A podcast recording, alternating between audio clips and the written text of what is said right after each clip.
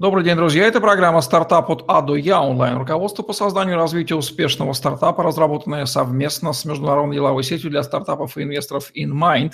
InMind объединяет профессионалов в области инноваций, помогает стартапам найти инвестора, ментора или эксперта, дает инструменты и ресурсы для роста и развития инновационных стартапов, помогает инвесторам с экспертизой проектов и due diligence. Я Евгений Романенко, сайт Tetrasales.ru и наш спикер сегодня Владимир Попов, блокчейн-юрист, основатель компании Synergis – автор книг по правовой статус криптовалют, ICO и биткоин.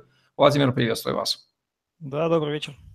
Говорим сегодня о том, как блокчейн и криптовалюты, эти инновации, не совсем уже, правда, инновации, вошедшие в нашу жизнь, могут быть полезны стартапам, бизнесу, что стартапы из них могут извлечь. Владимир, давайте начнем с АЗОВ. Что такое блокчейн и в чем его принципиальное отличие от традиционных технологий, в которых мы жили до этого?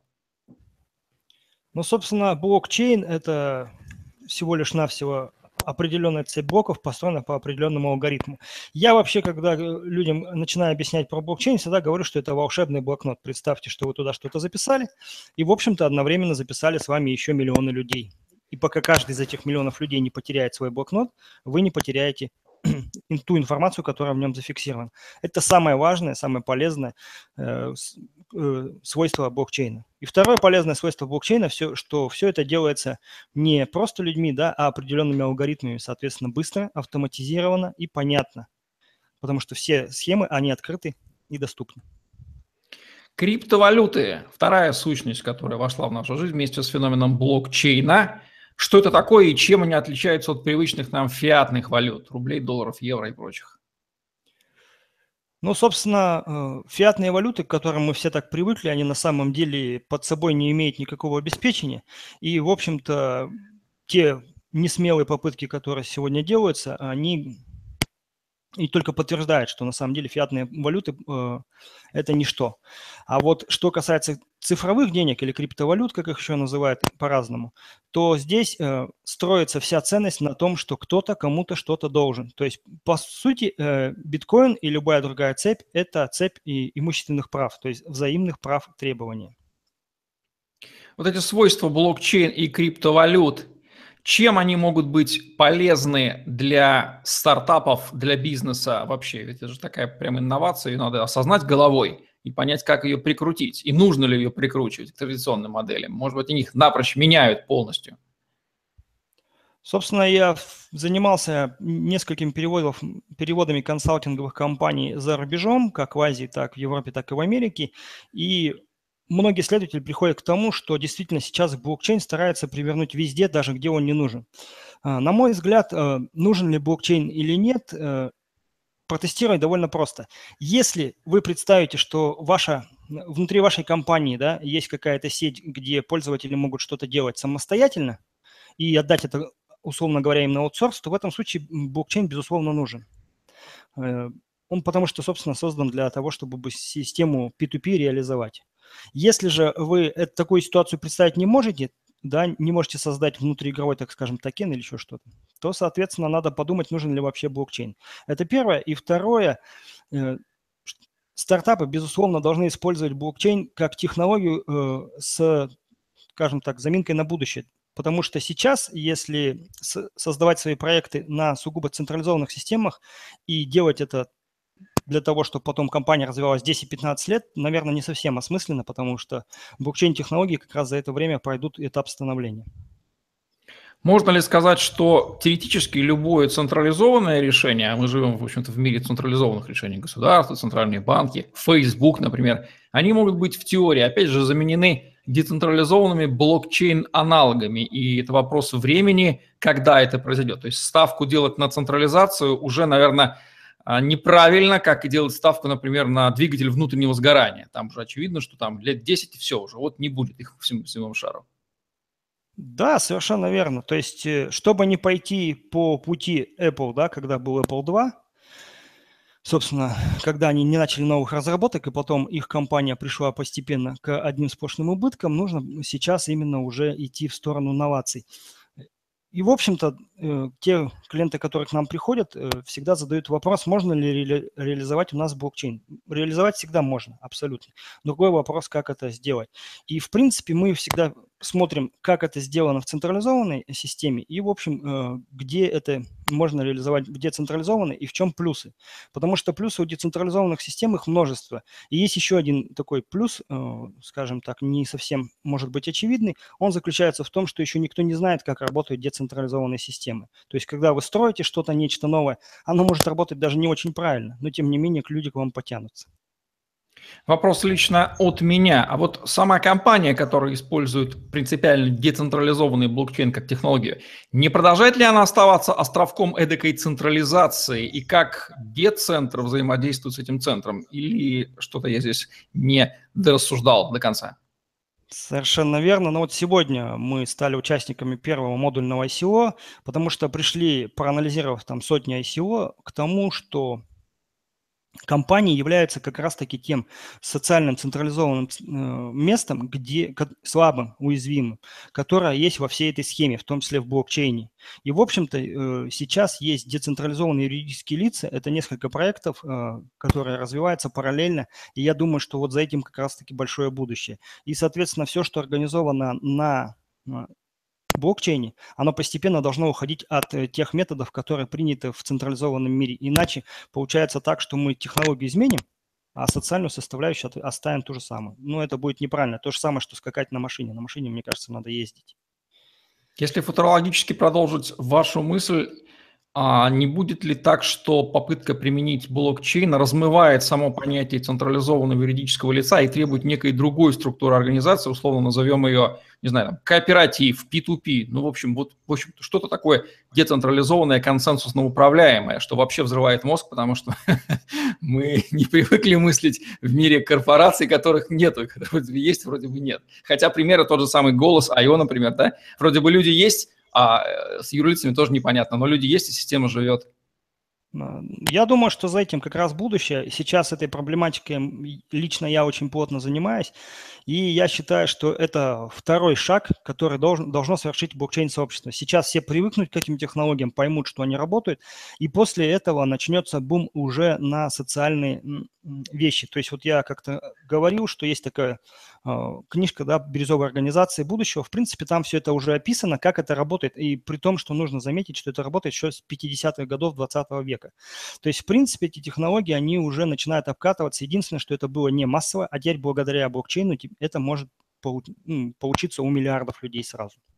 Ну, справедливости ради, ну, ради нужно отметить, что мы прекрасно ориентируемся в обществе децентрализованном P2P, да, взаимодействие в социальных сетях с соседями, друзьями, да, мы не образуем никаких центров и нормально уживаемся, кооперация, всякие взаимодействия, это все совершенно нормально, что не очень понятно, как это к бизнесу применить, но всего лишь надо изменить парадигму мышления. Сейчас, мне кажется, станет популярным Рональд Коус с его а, книгой фирмы «Рынок и право», где он описывал вот, транзакционные издержки, почему фирма образуется. С падением транзакционных издержек перестает см- иметь смысл существования этих центров, внутри которых коммуникация легко делается. В общем, будем наблюдать изменения структуры компаний на превращение от центра, может быть, менеджмента в какую-то вот группу энтузиастов, которая как такая губка существует и нормально э, живет.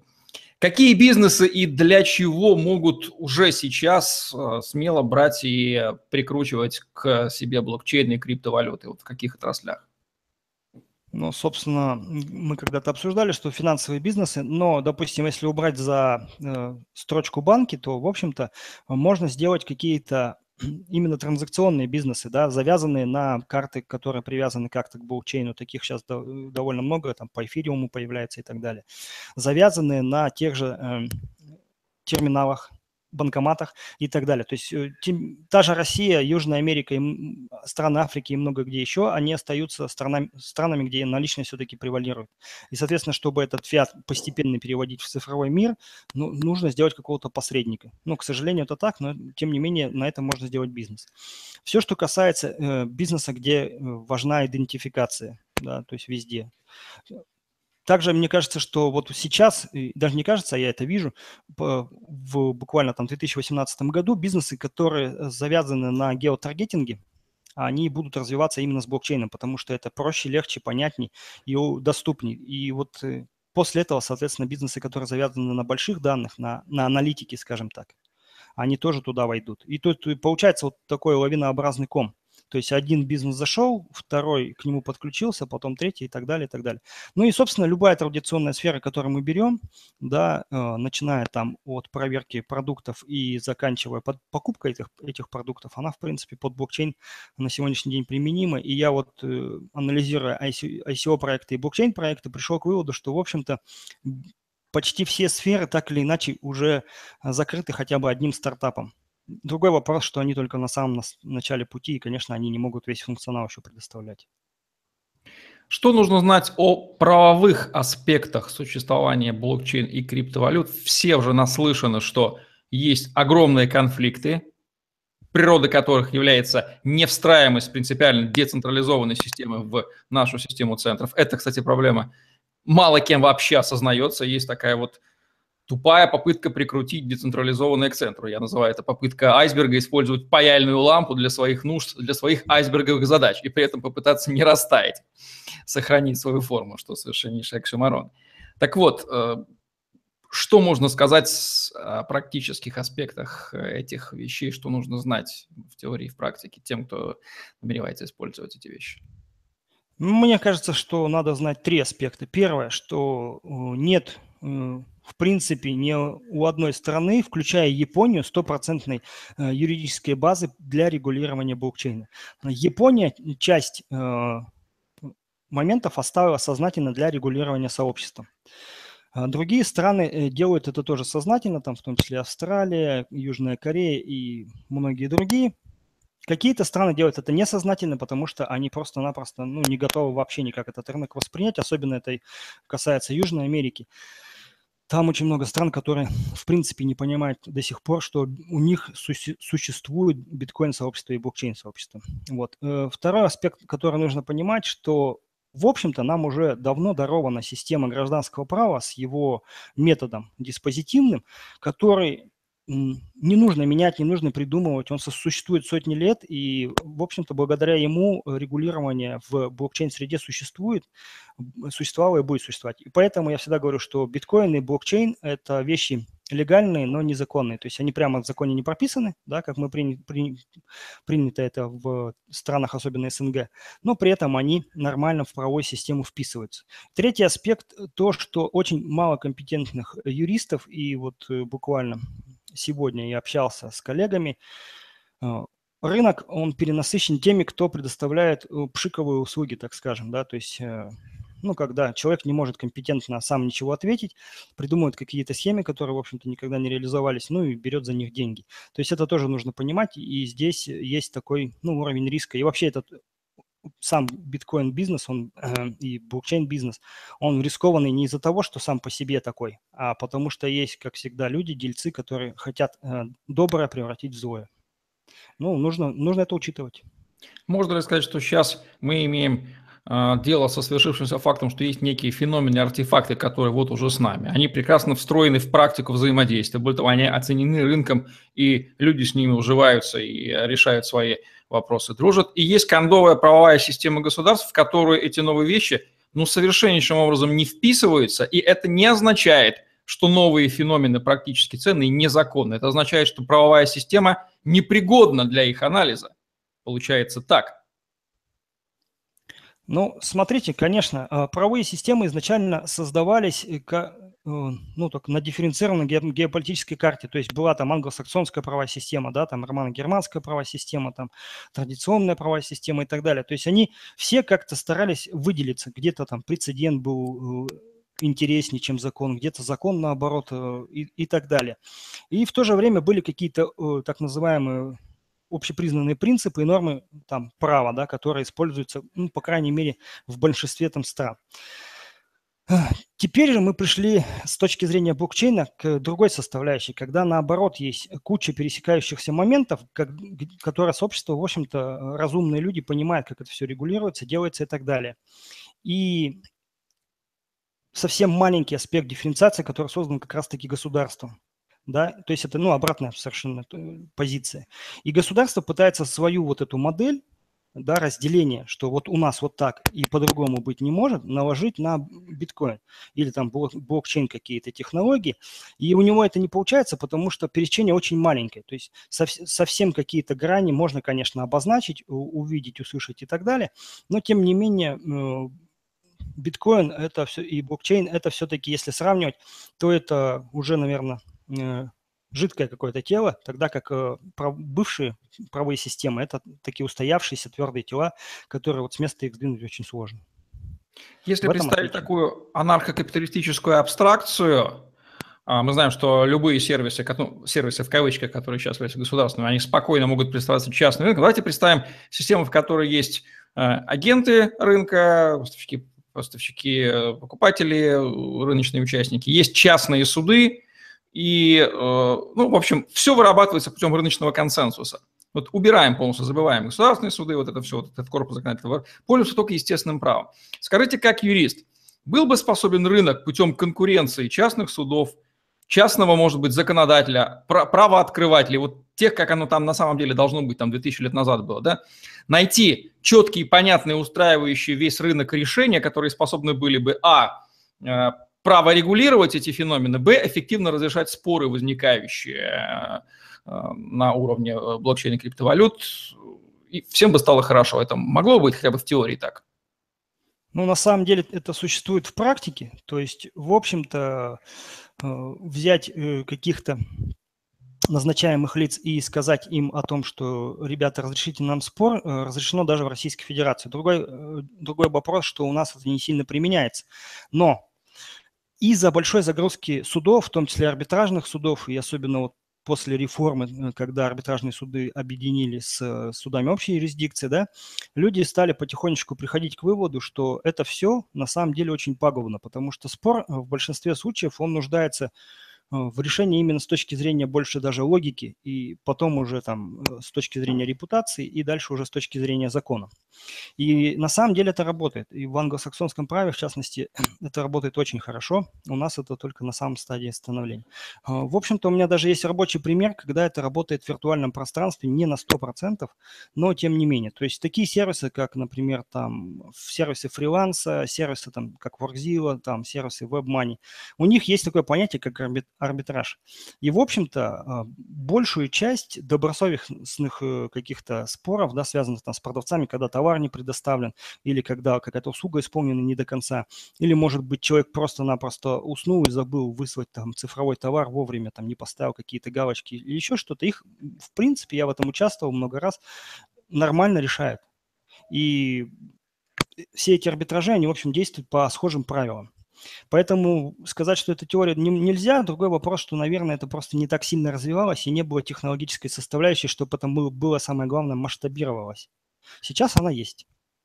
Ну, в условиях монополизации, скажем так, рынка судебных услуг и законодательных инициатив, здесь словосочетание рынка, слово сознательно употреблено, а, конечно же, частные механизмы, которые могут вполне решать, они будут атрофироваться. Но то, что они могут это делать, если представить, что там все суды исчезли, все законы исчезли, я думаю, что СОС мгновенно бы выработал правила игры и эффективно, легко бы разрешалось. И не было бы самой проблемы столкновения этого корпуса права кондового государственного, да, в который не вписывается феномен жизнь э, протекала бы, как любой феномен, раз он существует, значит, он может быть описан как-то и встроен в э, практику.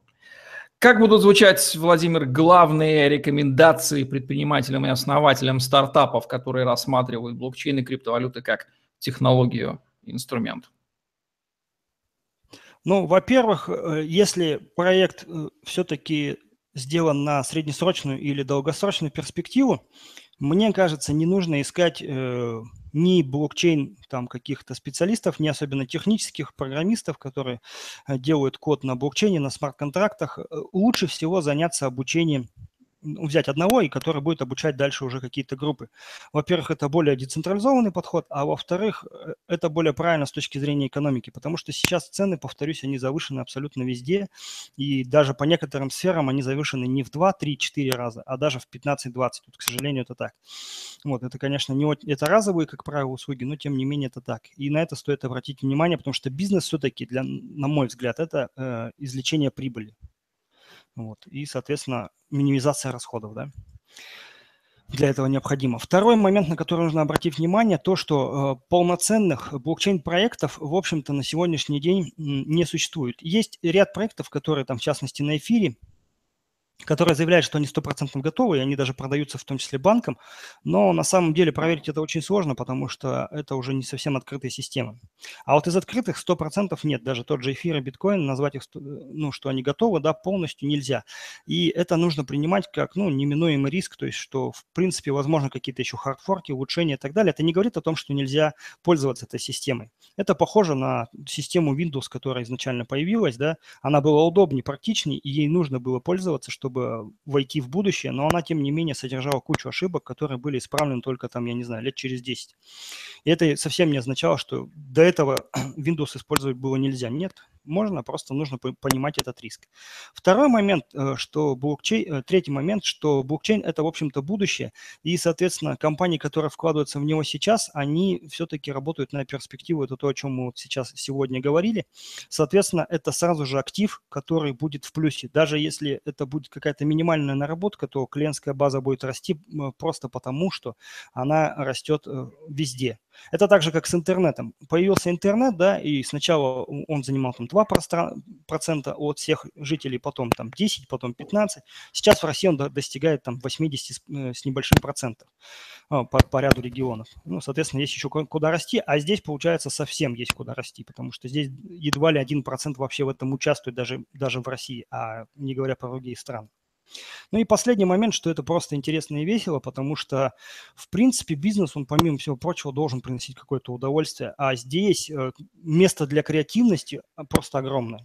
Человека создал труд и творчество. Ну вот, весь ответ.